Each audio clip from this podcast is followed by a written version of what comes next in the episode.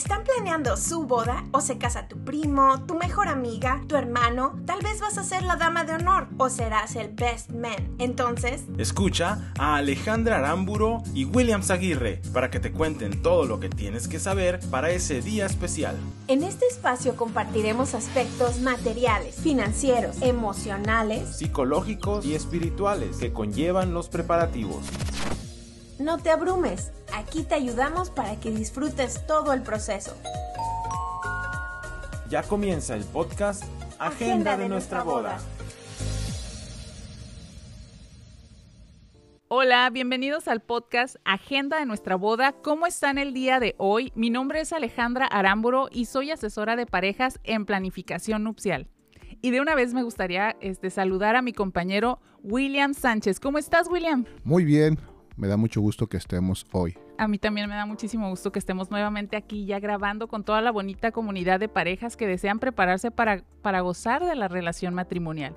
Y precisamente el día de hoy tenemos a nuestra invitada de lujo, la psicóloga y sexóloga Araceli Escobar. Bienvenida Araceli. Muchas gracias de verdad por estar aquí Araceli. Muchas gracias por la invitación. Me encanta estar aquí con ustedes hoy. Gracias. Nos da mucho gusto que nos acompañes el día de hoy que nos compartas desde tu experiencia profesional cómo colocar los cimientos para comenzar a construir, después de la boda, un matrimonio saludable.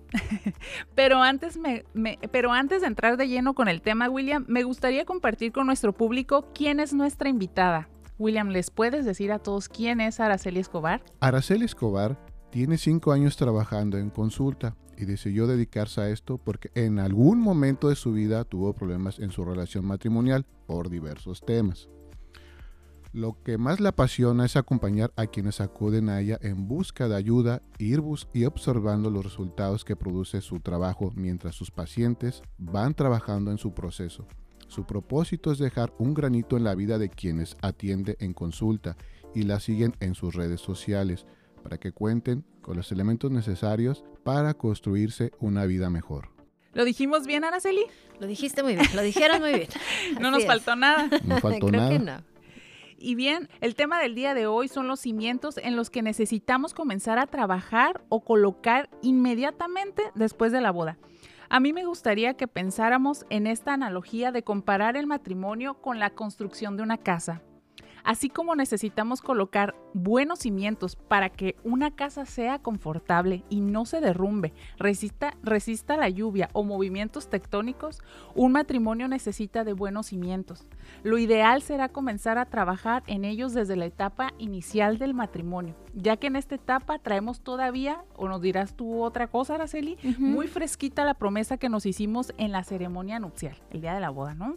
Los cimientos que construyamos determinarán lo resistentes que seremos ante las circunstancias de la vida que, nos, que la vida nos presente. Y yo creo que también se nota mucho en, el rostro de, las parejas, ¿no, Araceli? Sí. Bueno, a mí, me, a, mí me ha tocado presenciar, inclusive, no porque yo tenga el matrimonio modelo, solo por hoy, no es el modelo, pero solo por hoy, gracias a Dios, estamos muy bien pero nos han dicho, ay, qué bien se ven juntos. Yo creo que esta parte... Se refleja. Se refleja. O sea, de verdad se refleja. Y, también yo noto cuando alguna pareja, no porque esté observándolos, pero es algo como bien evidente, cuando una pareja este, está bien o en el rostro se nota que no están bien. Es que fíjate, y ahí entra uno de los cimientos, ¿no? La cuestión de la comunicación. Tú ves a esta pareja y tú dices, yo veo lo que me está comunicando, aunque no hable. Exacto. Aunque no tenga esta interacción conmigo, me está comunicando porque todo comunica. Todo comunica. Entonces, si yo lo veo serio, está enojado, está molesto, se ve triste, como que algo falta, como que no tienen esa chispa. La comunicación que yo estoy percibiendo o que yo estoy recibiendo a través de lo que veo es no tienen una buena relación, vienen cansados, vienen molestos, Claro, claro que se refleja en nuestro estado de ánimo, en nuestra imagen. Sí, claro. Sí. Al igual que tener la buena relación. Estar en la relación eh, fuerte, nutrida. Es lo que dices ahorita, ¿no? Bueno, supongo yo que su trabajo les ha costado, tanto a tu, pareja como a ti. Sí. Eh, les ha costado trabajo, porque estar en relación de pareja es una relación de constante trabajo Y desde ahí hay que ver, ¿no? Ustedes mencionan después de la boda. Yo diría antes de la boda. Antes de la boda tenemos que ver, una, ¿para qué queremos estar en pareja? Claro. ¿Para qué? O sea, ¿qué se hace en esto, no? No, no sabemos. Sentimos bonito, me gusta, me atrae, me identifico, nos llevamos súper bien. Ajá, pero ¿para qué quiero estar contigo en pareja? Es como pasar de la etapa de enamoramiento a la madurez, ¿Al amor? al amor. Ajá. ajá. O, o hay quienes no pasan. También otra de las cuestiones que yo he escuchado, ¿no? Si te quieres casar, no te cases enamorado.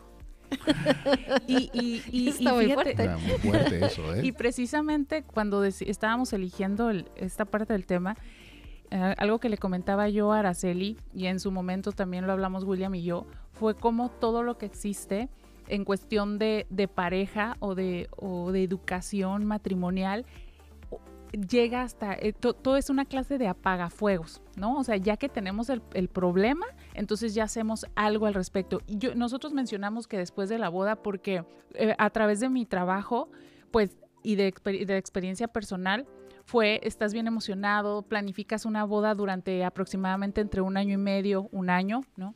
Y entonces todo se va, todo lo que se habla de preparativos está enfocado únicamente en el evento social.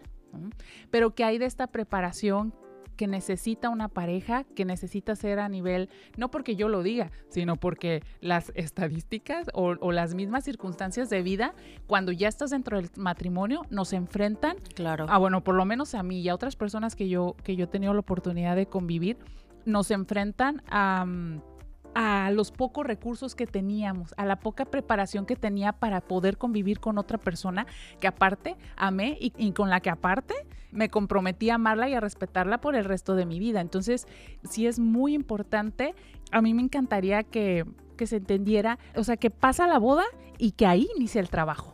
¿no? O sea, que ahí continúa, de ahí vamos a empezar a establecer las bases para que eso empiece a crecer, ¿no? O sea, no, el matrimonio no es algo que dejamos ahí al, al, y vivieron felices para siempre. Y déjenme decirles a los que están escuchando el día de hoy que una de las motivaciones para invitar a Araceli el día de hoy es precisamente el contenido y todo lo que sube a redes sociales, porque habla de, de esta construcción que se necesita y que se requiere, pero no ya que esté el problema, no, eh, sino desde antes. También es importante que casi, como lo acabamos de decir ahorita, cuando va iniciando el, el matrimonio, nos empecemos ya a educar acerca de esa preparación. Me acuerdo, ¿no? De una de mis amigas. Ella decía, es que yo preparé una boda. Yo trabajé en preparar una boda, no un matrimonio. Ujú. Precisamente por eso que dices, ¿no? Quizá ya después de la boda es como, ¿qué más viene? ¿No? Y tú dices, eh, el- el- lo de apagafuegos, ¿no? Es muy raro que una pareja que no tiene problemas acuda a terapia. Y creo que en mi experiencia solamente una. Porque es como, ok, ¿a qué vienen a terapia o qué los trae a terapia? No regularmente pregunto. Estamos bien, nos llevamos bien, sin embargo, queremos aprender a estar mejor. Wow. Queremos aprender a comunicarnos mejor.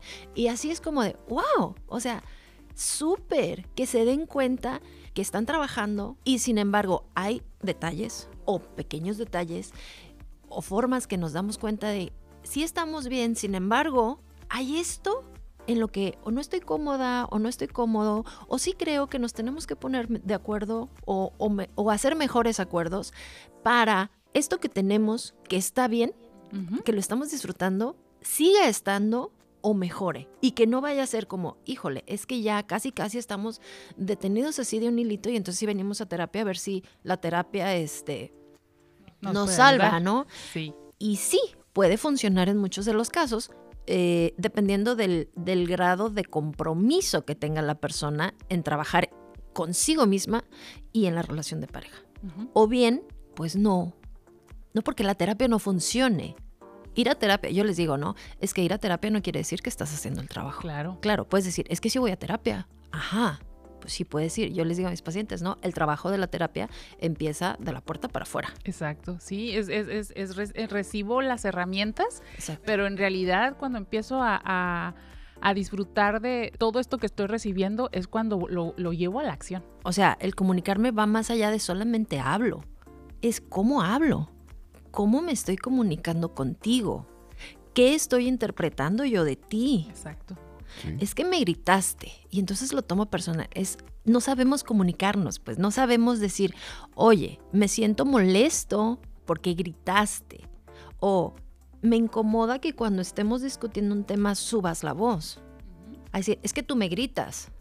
O sea, por eso es no nada más comunicarnos, sino cómo nos estamos comunicando. No es lo que dices, es cómo, lo, dices. Ajá, porque tiene mucho que ver con la personalidad, con las experiencias de vida que traemos cada uno. Es que me grita. Y entonces como como si te yo fuéramos pareja, ¿no? Es que me estás gritando. Entonces cuando tú me estás gritando, acá se me mueven un chorro de cosas que tienen que ver con mi infancia, con mis padres, con cosas que yo no he trabajado, con cosas que yo no he sanado, pero como tú me las estás, me las estás, entre comillas pongo, porque me las estás, diciendo, ¿no? Ajá, a mí? Me las estás reflejando, pues yo me voy a ir contra ti, porque tú me estás haciendo enojar, siendo que es algo que yo traigo de antes, ¿no? Oye, Araceli, y ahorita que estabas diciendo algo, digo yo con mi exmujer, cuando le preguntaba qué tienes, me decía, nada, nada. Y la veías, la veo a la cara y le decía, pero está llorando, pero no me dice nada, ¿qué tienes? Nada. Y era un momento de decir, bueno, por lo menos dime algo sácalo, pero no me decía. Aunque sea hasta, dime que estás enojada. Dime que, estás enojada, exactamente. Sí, pero ¿cómo yo te voy a decir que estoy enojada? Si yo no, yo no siento que tengo la capacidad porque yo no aprendí a comunicarme. O porque si antes yo quise expresar con mamá o papá, no, pues es que estoy enojada. ¿Y cuál era la reacción de mamá o papá? Tú no me vas a decir que estás, que estás enojada. O sea, eso no es válido. Por eso no nos sabemos comunicar yo creo que sería importante que haya escuela para parejas. Antes del matrimonio civil y religioso, a ver, ¿sabes qué? Como la universidad, ¿no? Para tener tu título tienes que hacer 180 horas de terapia. claro, para poder casarte me tienes que traer un papel que diga que has llevado 180 horas de terapia donde hayas trabajado situaciones como esta. Porque entonces eso si, si tú dices, bueno, me decía, no me decía nada, me decía que nada, pero en la comunicación, o sea, en su comunicación no verbal, me está diciendo, está molesta, está triste, está incómoda, algo tiene. Así es. Porque su forma está comunicando algo hay. Pero ¿qué pasa? O sea, ¿cómo es que ella se siente, tal vez, porque no, no me consta, pero tal vez se sentía con la incapacidad de hablar o, o posiblemente pensaba que no se iba a tomar en cuenta lo que ella sentía. No se podrían ser muchas cosas, ¿no? Por eso esta importancia de trabajar en individual y en pareja.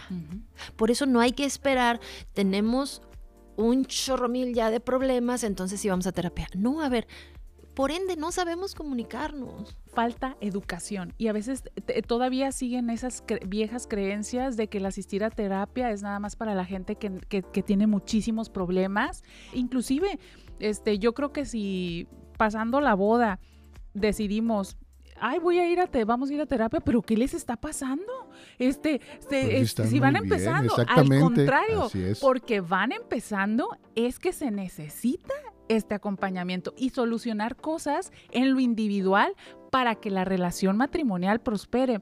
De hecho, eso, esto, ahorita que comentas esta parte de, la comunicación, de, que es algo tan importante, que yo he estado trabajando mucho y que al inicio, precisamente en esa etapa de adaptación, porque es una etapa de adaptación a la que, y que también en esa etapa necesitas ayuda. sí. Bueno, yo la necesitaba y no lo sabía, por eso estamos haciendo este podcast, ¿no?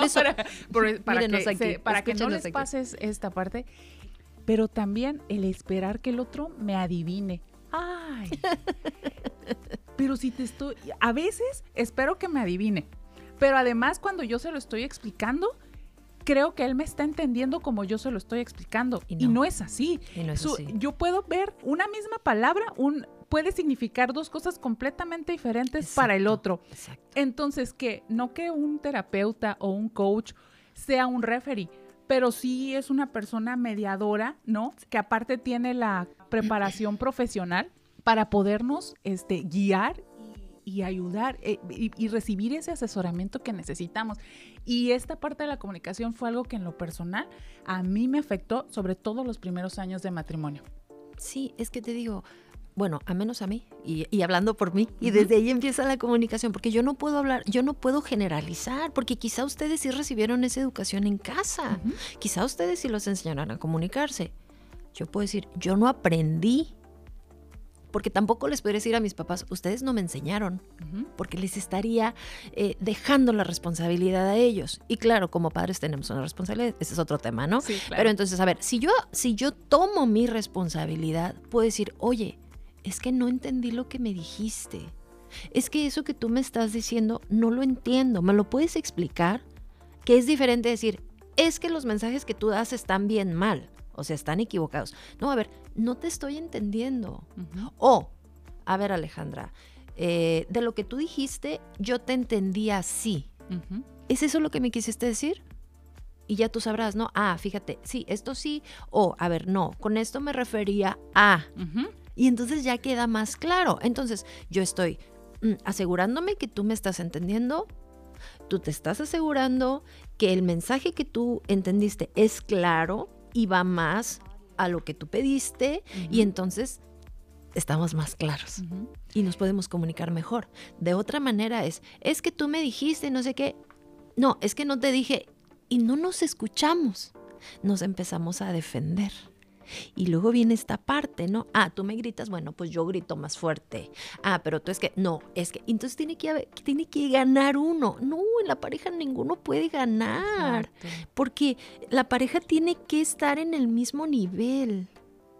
Si en una pareja hay una jerarquía, aguas ahí, porque no estamos en pareja. Es al igual que los hijos, ¿no? Los hijos son hijos, están en el mismo nivel. Claro. Los papás están arriba los hijos acá. La pareja está debe de estar en el mismo nivel. Somos pareja, tenemos el mismo nivel de importancia. Los dos. Algo también, un tema en común es que cuando va pasando la boda y empezamos en este proceso de adaptación, sucede que mm, venimos de, pues, de hogares diferentes, ¿no? Entonces, en este proceso de adaptación, yo pienso que la situación en casa va a ser como lo vivíamos mi papá allá no queda claro y lo entiendo porque pues si nada más nos enfocamos en la planificación del evento social y, creemos que porque ya nos conocemos como novios o como pareja, ya, ya la tenemos hecha al momento en el, en el que nos unimos en matrimonio y que además nos vamos a vivir juntos y todo, que ya automáticamente tú sabes que yo sé cuál va a ser la dinámica. Entonces, también yo creo que sí es importante entender o comprender, a mí me tocó comprender que la dinámica de casa no, no iba a ser la de mi matrimonio, ni la de él iba a ser. Y ahorita, gracias a Dios, me siento muy contenta y me siento muy satisfecha, pero hay parejas que no la libran. Y yo vivo en mi, en mi relación de matrimonio solo por hoy nada está escrito. Estoy muy contenta y me siento muy agradecida por, por el matrimonio que tengo. Sin embargo, el camino ha, representado sus retos. Entonces, esta parte también me encantaría que nos hablaras de ella, de, de entender que ya somos dos y que para eso necesitamos también ayuda para formar e, esto que decidimos hacer crecer, ¿no? Exacto. Fíjate, no, no, estamos así como nombrando los cimientos en orden, pero aquí van, van como quedando implícitos, ¿no? La comunicación, este, yo le añadiría lo que tú dices, ¿no? Es gracias a Dios y al trabajo que ustedes se han dispuesto a hacer como pareja, que la relación funciona como funciona. Y eso es lo, lo que se necesita en una relación. Yo les digo a mis pacientes, no, a ver, perdón, tú traes tu costalito, ella trae su costalito, porque los dos vienen de una familia diferente. Y en cada uno y en cada lado, las cosas han funcionado o disfuncionado como ha sido, pero eso ha sido allá. Tú traes tu educación, tú traes tus experiencias y ella trae las suyas. Y está bien, porque eso no se va a cambiar, o sea, eso ya está ahí. Ok, ahora que ustedes deciden formar su relación de pareja, es importante y es necesario que ustedes vean qué de acá me puede servir, aquí, y qué de acá me puede servir. Y con base en eso que sí nos sirve, bueno, vamos estructurando ahora lo nuestro. Porque la relación vamos dos. Es de dos. No va mamá ni papá de, ningún, de ninguno de los dos lados. No va la hermana, no va el hermano. vamos dos. con nuestras experiencias, con todo lo que traemos. Por eso la importancia de hacer un trabajo antes, porque cada uno trae sus experiencias, cada uno trae eh, sus traumas, sus... Eh, todo lo que cargamos, ¿no? Miedos, carencias. Este, carencias. Sí, sí, sí, sí. Y luego, muchas veces cometemos el error de quererle cobrar a la pareja lo que no nos debe. Es que mamá no me dio atención, es que papá no me dio tiempo, entonces ¿qué voy a hacer? Muchas de las veces es esposo, dame tiempo, dame cariño, dame atención, dame esto, dame el otro, o esposa, esto, esto, esto y esto. A ver, espera. Y mucho se ve eso en la, en la terapia. A ver, es que pareciera que le estás cobrando a tu pareja algo que él o que ella no te debe. Híjole, es que, es que sí es cierto. Muchas veces, cuando la persona realmente se dispone a trabajar en sí y a hacer cambios, o sea, tiene que reconocer también, híjole, sabes que sí es cierto. Reconozco que lo que yo he estado haciendo no le toca a mi esposo. Porque él es un hombre así, así, así, así. Y resulta que mi papá era así, así, así, así. Entonces a mi esposo yo le digo, tú no me vas a gritar. Tú no me vas a hablar así. Y no sé qué. Pero el esposo no le grita. El esposo, el esposo es muy diferente. Ella pareciera se está queriendo defender de un papá. Pero entonces, ok, lo que corresponde a papá, ve y háblalo con papá y sánalo y resuélvelo allá. Lo que corresponde con mamá, ve y sánalo allá. No, no lo queramos poner a quien no le corresponde. Por eso es muy importante, si esta parte que dices, no, ok, vamos a terapia, es que en mi casa, y, te decía, ¿no? Desde hace ratito que te digo que vi, la, agenda, porque desde ahí se puede ir viendo cuánto vamos a gastar, a quién vamos a invitar, qué tipo de fiesta queremos, si uno la quiere eh, de pocos invitados, pero el otro quiere un chorro de invitados, si uno quiere una boda más sencilla y el otro quiere una boda más exuberante. O sea, desde ahí se va eh, viendo en qué va a ser necesario trabajar a lo largo o después de que viene la boda, ¿no? Sí, yo respeto mucho a la gente que decide unirse sin, sin pasar por esta etapa de preparar el evento de la boda. Es completamente este, respetable, ¿no? Cada quien... Y, me refiero a boda civil, boda religiosa. Es, En esa parte yo no, yo no tengo opinión. Pero algo que yo cuando alguna amiga o conocida me dice, ¿sabes qué, Ale? Me voy a... Es que no, yo no quiero gastar en la boda. Y yo, chin, te estás perdiendo la oportunidad de conocer con quién te vas a casar. ¿Y con quién te vas a relacionar? con quién te vas a relacionar? Ahí entra la familia, entra la, todo mundo. O sea, todo mundo te vas a conocer, todo mundo opina. Todo sí, sí, Todo mundo opina. Nosotros cuando nos íbamos a casar, a William y a mí nos tocó este vivir nuestros procesos de, boda, ¿no? Muy a la par. Entonces, pues ahí nos veíamos con ciertas situaciones que se presentaron a lo largo de la preparación para el evento social. Ahí hay desde el novio que quiere elegir la decoración que uno pensaría que no se van a meter, que los hombres, porque se tiene esta idea de que los hombres no se meten. Nada más somos el ¿Eh? muñequito en el pastel. No, no, hombre. ¿Quién paga la boda? ¿Quién paga la boda? ajá, sí, ajá, que nada más pagan la boda. Entonces, eh, toda esta parte, oye, y hay novias que dicen, me dejó abandonada y no le importa nada. Y hay otras este, novias que dicen, no, es que se meten todo. Y, y no se metían en el noviazgo, pero no había una cuestión en común. Entonces, esta etapa de, los preparativos de la boda es súper importante. Hay una razón de ser para las cosas. O sea, de verdad sí es impresionante. Si no conocías a tu suegra, en la etapa de preparación la conoces. este, desde, desde, hasta en los detalles más pequeños empiezas. Por eso es, para mí es una, una oportunidad bien grande los preparativos de boda.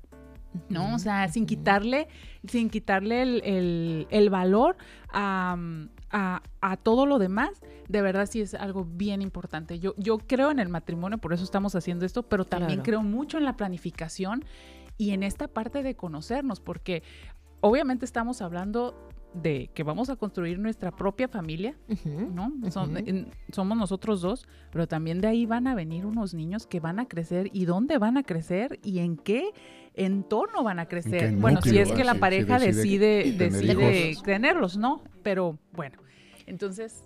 Fíjate, ahorita que te escucho, eh, de la novia esta que dice, no, es que me dejó abandonada. Bueno, estamos de acuerdo que otro de los cimientos dentro de la relación de pareja, antes y después de la boda, pues es el compromiso, ¿no? Que se adquiere al estar con la persona que eliges estar. Y desde ahí, o sea, si yo me comprometo a vivir contigo en pareja, ¿qué significa? Que voy a estar, que voy a estar para ti, que voy a estar contigo en lo que tú necesites. Obviamente no voy a poder resolver todo, pero voy a estar, me dispongo a estar contigo para ayudarte, para apoyarte. Y es viceversa. Aquí no se trata de que si el hombre se compromete a estar con la mujer y al hombre es al que le toca, ¿no? No. Somos dos. Se compromete el hombre con la mujer y la mujer con el hombre. ¿Sale? ¿De qué se trata esto? De estar. O sea, si yo decía a una paciente el otro día, entonces, ¿para qué se casó? Si va a llevar una vida de soltero. Si los fines de semana se va con su con su familia. Creo que creo que acabo de tocar un, tema, sensible. Acabas de tocar un tema sensible. Para los que nos están escuchando, es un tema muy sensible cuando estás casado y, sientes que eres Ándale, soltero. Ajá, ese es, ese es muy buen punto. no, ¿En dónde queda el compromiso? Si yo decido tener un compromiso contigo, ok, vamos a estar. ¿A dónde vamos? ¿Qué hacemos? ¿Qué necesitamos? ¿Qué hace falta en nuestra casa? Eh, ¿A dónde queremos salir el fin de semana? Claro que ahí también se implica la comunicación, la asertividad, el amor, el compromiso. O sea, si no hay un compromiso, ¿en dónde queda la relación de pareja? Porque una cosa es decir, me comprometo y, prometo estar el, resto de mi vida. En las buenas y en las malas. En las buenas y en las malas, y prometo respetarte y amarte todos los días de mi vida y todo pasa, no, no la boda, ¿no? Sino con el transcurso del tiempo es, te voy dejando, ya no estoy en esas buenas ni tampoco en las malas. ya no estoy. Ya no estoy. O sea, ya me desaparezco, ya creo que, estamos aquí en un lugar seguro, ¿no? Y yo, es que eh, ahorita que estamos, estás mencionando todos estos cimientos, me doy cuenta cómo va uno de la mano del de otro. Es como lo que les hablaba en un principio, o sea, es una casa. No, o sea, tienes que crear los cimientos, ¿no? Para poder empezar a levantar la pared, el techo y todo, y que eso, eso, no tanto que aguante, porque sostenga, se sostenga, se edifique. que sea un soporte, exacto, ¿no? Casa dos, dos, casa de dos, no casa de uno o casa de tres, cuatro, cinco. Ajá. Y pasa en ese momento que quieres eh, ser parte de, de, la familia, de tu familia, integrarla, pero cuando no hay esa integración de uno o del otro, ahí es cuando estás disperso. Y no hay esa relación, ese compromiso que tú acabas de decir. La comunicación se pierde, Arceli. Sí, claro, y, de ahí se van perdiendo más cosas. Aquí Alejandra es testigo. Cuando tienes esa ilusión, ese compromiso, cuando vienes un poquito de enfocado de las telenovelas de, que te vas a casar y felices para siempre y todo lo demás, porque vienes programado y sí, claro. vienes. Y desde ahí no te das cuenta que tú estás jalando solo.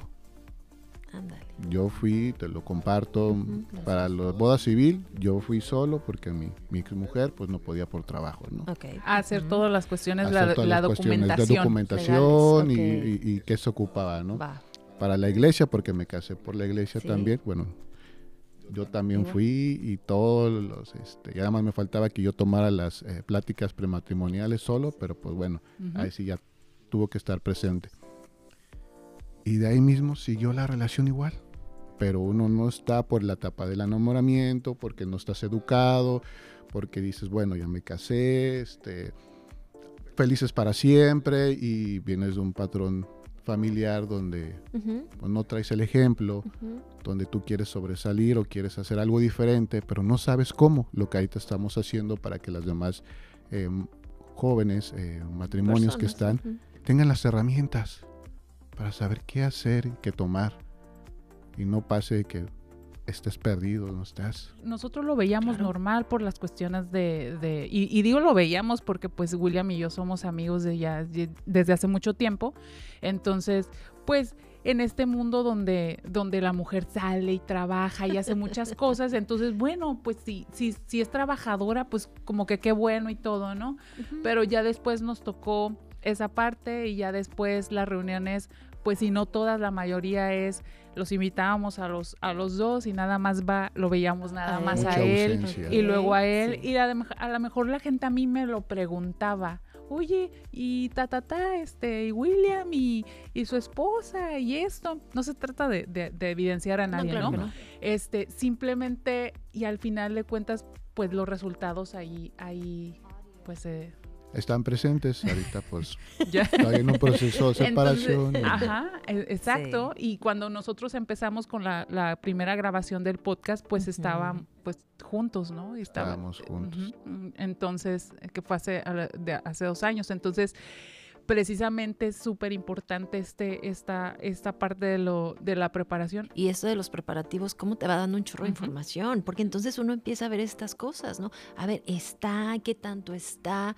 ¿Cómo reacciona? No sé, no me ha tocado, ¿no? Pero me imagino que en algún momento te ha tocado ver o algún novio o alguna novia enojados, ¿no? Muchas Muy veces. molestos. Claro. Entonces, eso nos va dando, o qué tanto quiere gastar uno, o qué tanto no quiere gastar y le diga, oye, yo no voy a pagar eso.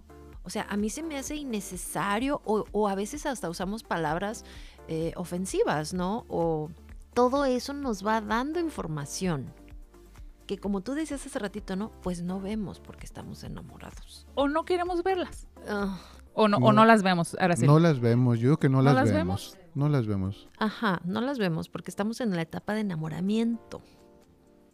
¿no? Entonces, pero sí son puntitos que, que, que hay que empezar a tomar en cuenta. Y entonces, ahorita que tú hablabas de esta experiencia que tuviste, y me gustaría a esto añadirle un poquito, un poquito más, u otro tema, ¿no? Ujú. Cómo dentro de la relación de pareja es muy importante el compromiso y la relación, sin embargo, algo que también hay que cuidar y mantener es la individualidad Mm, ok. de cada uno. Y puede que en este caso se haya dado lo individual, sin embargo se fue al otro extremo. Totalmente, totalmente se fue, ¿eh? Total Entonces, 360. Dentro de la relación de pareja no nos podemos ir a los extremos. O sea, somos tú, yo y la relación. Somos tres. Tú tienes tu vida, tu trabajo, tus amigas, tu familia, al igual que tú. Tu trabajo, tus amigos, tu familia. Y los dos tenemos la relación. Vamos a trabajar, tenemos que trabajar para nutrir nuestra relación. Sin embargo, también es importante conservar nuestra individualidad. Porque tú vas a necesitar tus tiempos contigo o con tus personas sociales, ¿no? Tus áreas sociales, al igual que, al igual que la- al igual que tú, o sea, la pareja, ¿no? Pero es muy importante cuidar, no irnos a ese extremo, porque entonces hay parejas que se vuelven muéganos. Sí, o viene la codependencia, ¿no? Exacto. Entonces nos vamos a otro, a otro extremo y se vuelve una relación insana Insana. para los dos. Por la dependencia, por la codependencia, por eh, los apegos insanos y todas estas cuestiones, ¿no? O de repente muy despegados. Ah, tú por tu lado, yo por el mío. Y la relación Se enfría. se enfría. Sí, quiero una relación de pareja. ¿Qué tan dispuesto estoy? ¿Qué tan dispuesta estoy a trabajar? No, ¿y para qué la quiero? Yo les pregunto ¿no? a mis pacientes, a ver, ¿para qué quieres estar en la relación? Y así, mira. O sea, pausa en la cara. Silencio total. No sabemos. No sabemos para qué queremos estar en pareja. O mira, Araceli, a mí me ha pasado que, que, o sea, ya estamos centrados en precisamente por las cuestiones del maquillaje. Y es que ya llevábamos mucho tiempo juntos. Ajá, Y era como lo que seguía, ¿no? lo que sí, lo Era que lo que seguía. espera. Y yo digo, yo algo que hemos platicado mi esposo y yo es, bueno, y ya que decidimos estar, hay que hacer de esto que sea lo más bonito, ¿no? O sea, ¿queremos seguir estando juntos? Sí. El, ahora sí como Disney, o sea, el lugar más feliz del mundo. Y en esa parte nos conectamos, bueno, eh, yo así lo Sí. percibo porque pues me lo comenta, ¿no? Estamos muy, eh, muy a gusto. Entonces, pero nosotros nada más aquí estamos poniendo las cosas sobre la mesa y ahora sí que tomen lo que les sirva y que Claro. desechen el resto, ¿no? Ahorita que estamos retomando lo del podcast, es impresionante los matrimonios que se terminaron en la etapa de la pandemia. Este, ahí están los datos, el último censo que se dio creo que fue el 2021. La relación no toleró, no, No no, no pasaron esta gran prueba, ¿no? Sí, y fíjate, se creería que como traemos las expectativas de las novelas y las de Disney, esto van a ser relaciones que duren para siempre. Así es. Híjole, en la realidad suceden cosas diferentes. No todas las relaciones son para quedarse para siempre. Habrá muchas que se puedan rescatar por medio del trabajo que se haga, si se quiere hacer, pero habrá muchas que en realidad será necesario romperlas, porque ya no es sano ni para el uno ni para el otro continuar en la relación de pareja. Y puede sonar muy triste. Yo te veo la cara y, fue como si te apagaras. Mm. sí, porque es triste, porque las expectativas de una relación de pareja no son para eso. Mm. Sin embargo, hay veces que se termina. Ok, vamos a echarle ganas y vamos a trabajar y otra vez. Pero algo pasa y otra vez y otra vez. Entonces se ha viciado tanto, se ha lastimado tanto el vínculo o el lazo, o se ha impactado tanto la relación, ya no se puede. Quizás si tú te relacionas con otra persona, ahora teniendo una experiencia, teniendo otras herramientas, siendo una versión diferente de ti a la que eras hace dos años, tú dices, bueno, hoy esta persona que soy puede construir una mejor relación con otra persona. Con esta misma no, porque ya dimos lo que teníamos que dar en la relación. Esa es otra parte que muchas veces se crea en la relación de pareja, ¿no? Las expectativas. Traemos expectativas que muchas veces no se van a cumplir o que no se tienen que cumplir, porque tú no estás para cumplir mis expectativas ni yo las tuyas. O sea, somos responsables de nosotros. Yo puedo buscar que se cumplan mis expectativas porque me toca a mí.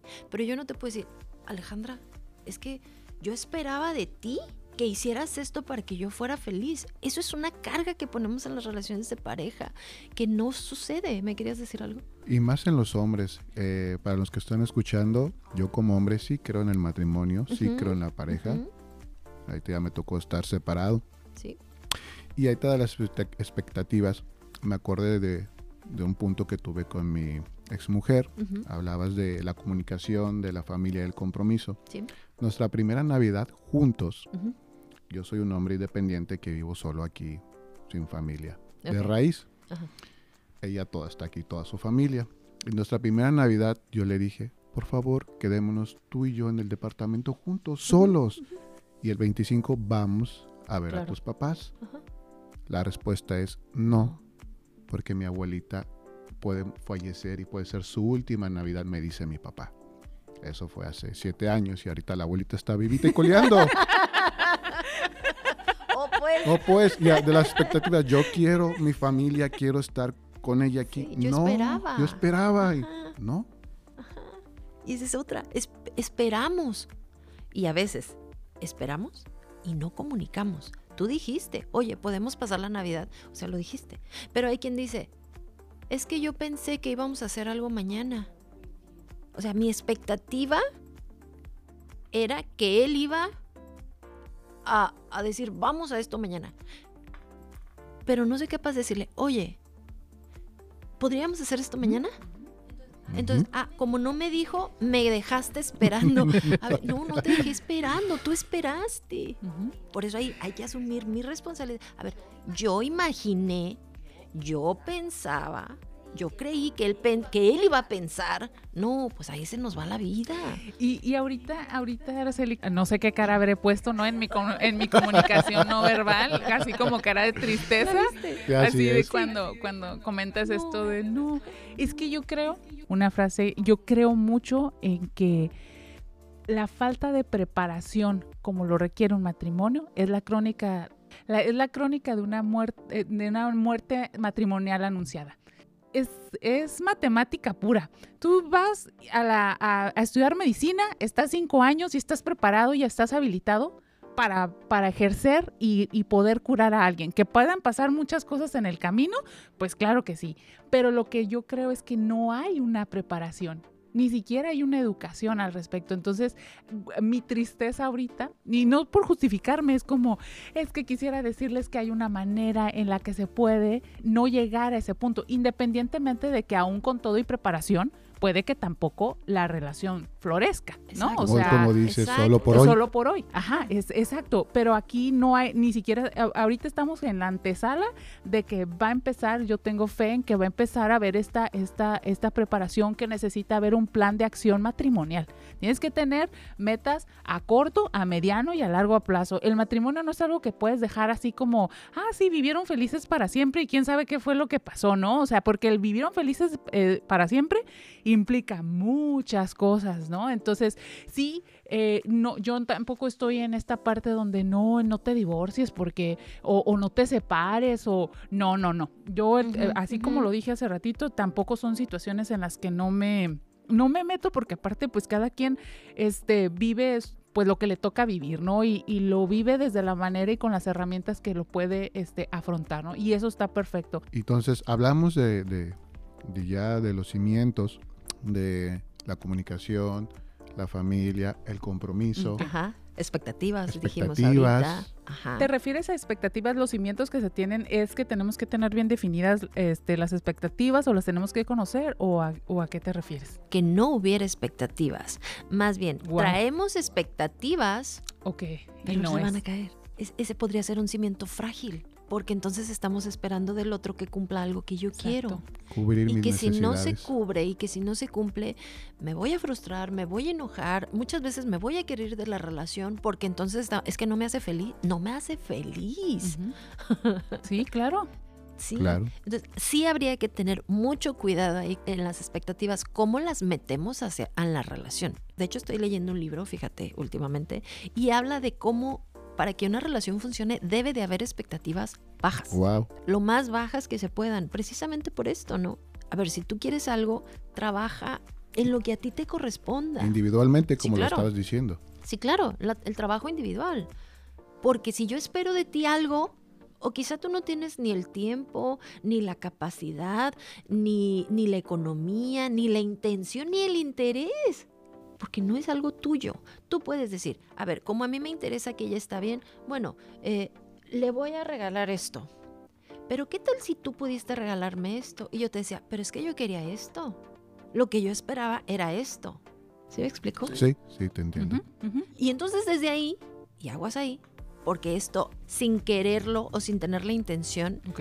invalida, invalida lo que la otra persona hace.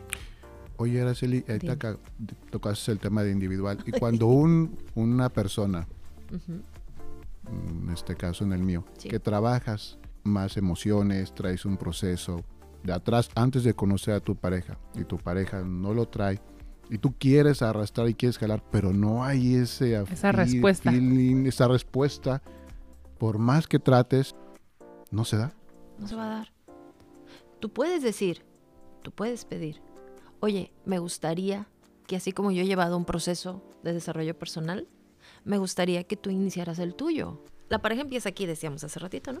Así es. Si tú empiezas un, un proceso de desarrollo personal, vas a avanzar, vas a crecer, vas a cambiar. Te estás, te estás Estás creciendo. distanciando. En determinado momento tu pareja se queda aquí, tú estás acá. Si tú le dices, me gustaría que iniciaras tu, tu proceso de desarrollo personal, igual tú vas a seguir estando acá.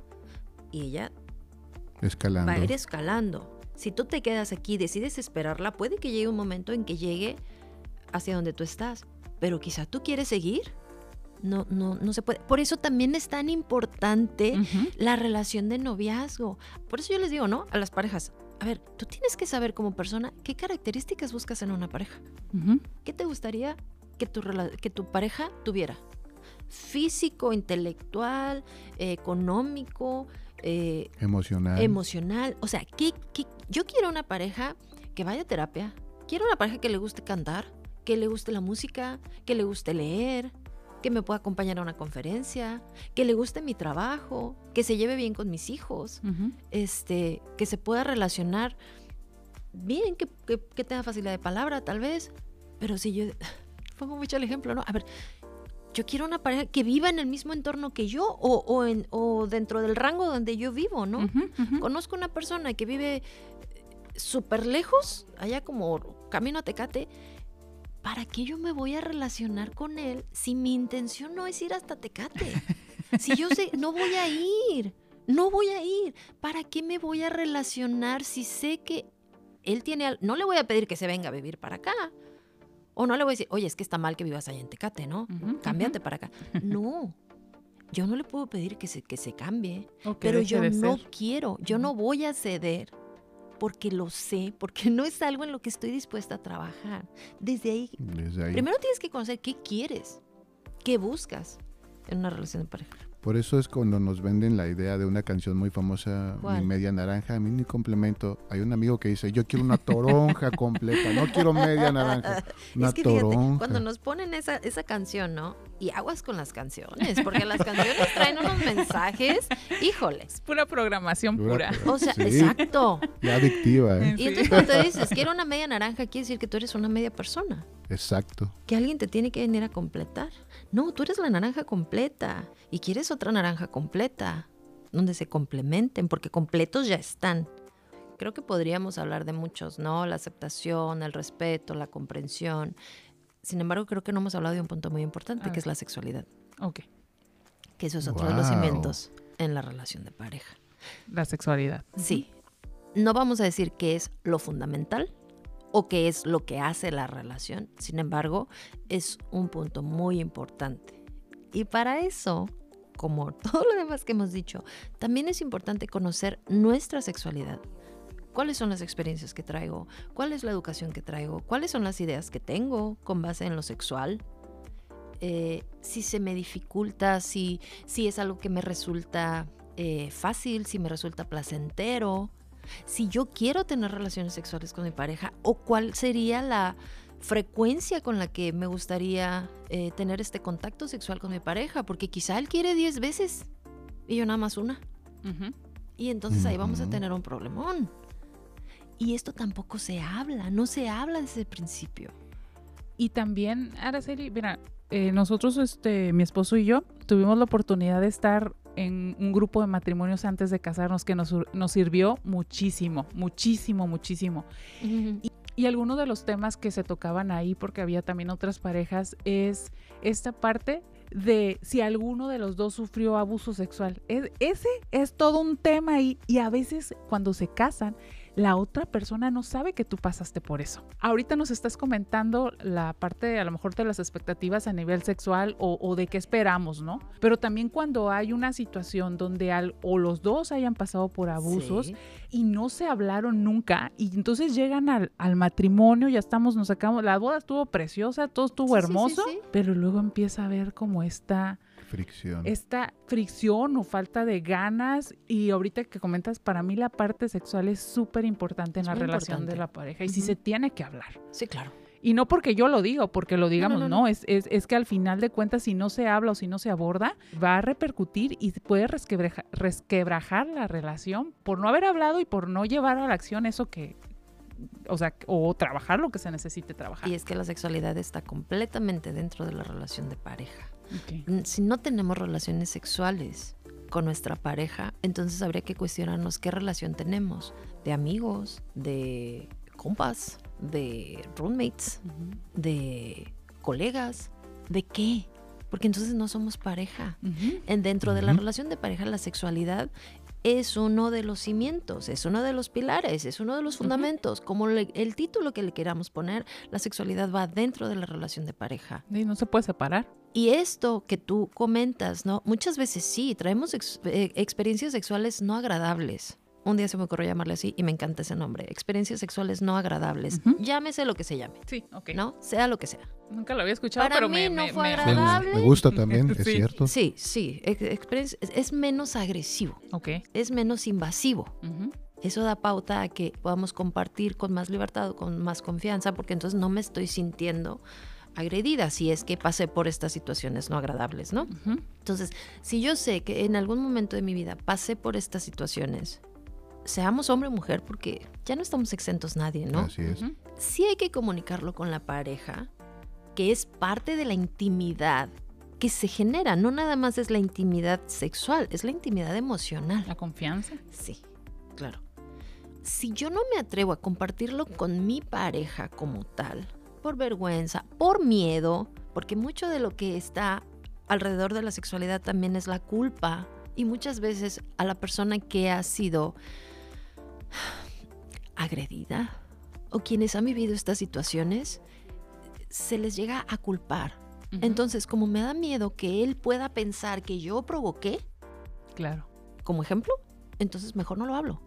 Ok, pero tú sabes que lo viviste. No, y que va a repercutir cuando ya estemos viviendo juntos. Tú sabes cómo ha repercutido en tu sexualidad individual. Claro. Claro. O si repercutió con alguna otra pareja, porque tal vez la persona tuvo otras parejas. parejas. Ajá. Varias parejas de Ok, Varias. si tú sabes, cada persona sabemos lo que traemos. Ok, si yo sé que pasé por una situación sexual no agradable, bueno, entonces será necesario ir a trabajarlo a terapia, hablarlo con alguien, eh, revisar qué puedo hacer para vivir entonces ahora una sexualidad plena, una sexualidad sana, una sexualidad placentera conmigo, porque la sexualidad empieza desde uno mismo. Así es. O sea, si yo disfruto mi sexualidad individual, si yo me conozco, si yo sé qué partes de mi cuerpo eh, son erógenas, dónde disfruto más, qué me gusta, si yo tengo la libertad de, de comunicarlo con mi pareja, wow, pues entonces va a ser una sexualidad más disfrutable, más placentera en pareja. Así es. Si yo, perdón, si yo no tengo esa capacidad de decir, pues no, yo no quiero, a mí ni se me antoja, ay, ni me gusta. O sea, ya desde ahí, ya desde ahí vamos Ya. viendo que no, no, no, no, no. Entonces, habrá que trabajarlo, habrá que hablarlo. Y Araceli, me parece interesantísimo todo esto que nos estás compartiendo, de verdad. Muchas gracias. Muchísimo. Y entonces, la terapia nos puede ayudar con todo esto que necesitamos inmediatamente pasando la boda. Araceli, podemos, puede una pareja decir, voy a hablarle a Araceli Escobar para que nos apoye con todo lo, lo que necesitemos acomodar. Sí, claro, claro. Claro que para esto tienes que identificar, ¿no? A ver, siempre les pregunto, a ver, ¿qué te trae a terapia? O sea, ¿en qué quieres trabajar? Ah, es que sabes qué, pues fíjate que acabamos de pasar por la boda y me sentí muy incómoda con, con cómo eh, no nos pudimos poner de acuerdo, ¿no? En que si la boda era en el valle o era en la playa. ¿no? Entonces, desde ahí se han venido una serie de, de situaciones y yo me siento como un poco incómoda. No, no hemos sabido acomodarnos. Ah, ok, vamos viendo. A ver, eh, ¿qué piensas tú? ¿Qué te hubiera gustado? ¿Cómo te comunicaste? ¿Cómo pediste? ¿Cómo recibiste? Entonces nos vamos educando en... Ujú. El ir a terapia no necesariamente quiere decir tenemos un Problemón. Problema. Sí. No, no, no, no. ¿Sabes qué? A ver, hay, hay personas que van a una sola sesión. Va. Porque traen Wow. una sola cosa por acomodar en ese momento. Y es una sola situación y les es suficiente. Ok, muy ¿Ok? bien. En determinado momento, eh, ¿sabes qué ahora? Eh, eh, necesito ir a terapia otra vez. Ah, ok, ¿qué vamos a revisar ahora? Y es otro tema, Ok. que tal vez ya no fue una sesión, tal vez fueron cinco. Wow, me sí, me encanta esta libertad que se tiene porque mucha gente, bueno, no, no voy a decir mucha gente, pero ha- hay, personas, hay ajá. personas que, que dicen, no, es que tengo que ir y, y- y lo ven como un proceso larguísimo y, Sí, no, claro, y, y no, no. y no, a veces no es necesario. Y ahora te voy a decir otra cosa, y carísimo. Claro que ir a terapia es un gasto, si no, ¿de qué vivo? no, a ver, es una inversión. Es una Así como te compras unos zapatos, así como un maquillaje, así como un saco, o sea, es, es mi trabajo personal, es Claro. mi salud emocional, es mi bienestar emocional. ¿Cuesta? Claro que cuesta. El agua cuesta, o sea, todo nos va a costar. Gastamos, digo, los terapeutas tenemos diferentes costos, ¿no? Como las maquillistas, como, como cualquier persona, o sea. Pero hay que ver también cuál es el nivel de compromiso que tengo hacia conmigo Ujú. y cómo lo veo yo. Si lo voy a ver como un gasto o como una inversión. Para mí, para mí, Araceli Escobar, ir a terapia es una inversión y yo tengo en mis gastos educación y le pongo terapia. Yo voy a terapia. Yo tengo mis sesiones de terapia. Y, y- y creo que esto que, que- que estás diciendo también, por ejemplo, en la agenda viene todo pa- lo del, para hacer lo del presupuesto nupcial, ¿no? Y- Ándale. Y, Ah, y también debería Wow. de, de estar Sí, sí. esta parte del presupuesto, De así como hay la canasta básica del mercado, del súper, de todo, que hubiese para, esto es para la terapia. Hay quien dice. ¿eh? Hay quien dice Hay es que la terapia es debe de ir en la canasta básica. Ajá, Ajá. es es es es súper importante. De verdad, espero que nos aceptes otra invitación. Ah, muchas gracias. Por favor, por favor, Sí, y muchas Claro gracias por sí. acompañarnos y compartir tu Muchas sabiduría, gracias. sabiduría con nosotros y con todo el público bonito de Agenda de Nuestra Boda. Muchas Esperamos, esperamos que los que nos han escuchado les haya aportado valor y puedan ponerlo en acción. Los esperamos en el próximo episodio. Pues muchas gracias. Muchas Gracias, gracias. Ojalá que Gracias. sí, se Gracias. ese granito de arena. Sí, va- con el favor de Dios, así, así va a ser. Muchas gracias. Bueno, bye. Bye. Bye. Búscanos en Instagram como Alejandra Aramburo Oficial o contáctanos en info arroba agendadenuestraboda.com y en Facebook encuéntranos como Agenda de Nuestra Boda. Esto fue el podcast Agenda de nuestra boda. Un capítulo más, un pendiente menos para la organización de su gran día. Marca en la agenda que estás pendiente de la próxima emisión. ¿Quién dijo que era difícil? No te abrumes. Que Alejandra Aramburo y William Aguirre te ayudan en Agenda de nuestra boda, el podcast.